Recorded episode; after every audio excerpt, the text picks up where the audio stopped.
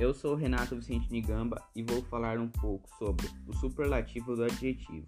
O superlativo é algo intensificado, aumentado, e ele pode ser dividido em absolutamente dois tópicos: analítico, onde usa uma palavra que intensifica o adjetivo, e o sintético, onde o uso de adjetivo com sufixo e o de superioridade e dividindo em relativo que é inferioridade e superioridade.